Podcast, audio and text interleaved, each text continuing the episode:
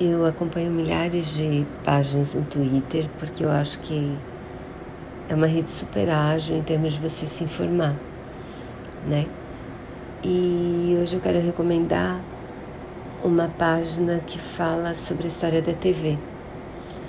Ela é escrita pelo Nilson Xavier, que é um crítico de TV bem bacana e eu super recomendo, assim, acho que a gente descobre várias coisas interessantes no, nesse Twitter dele. Vou postar aqui.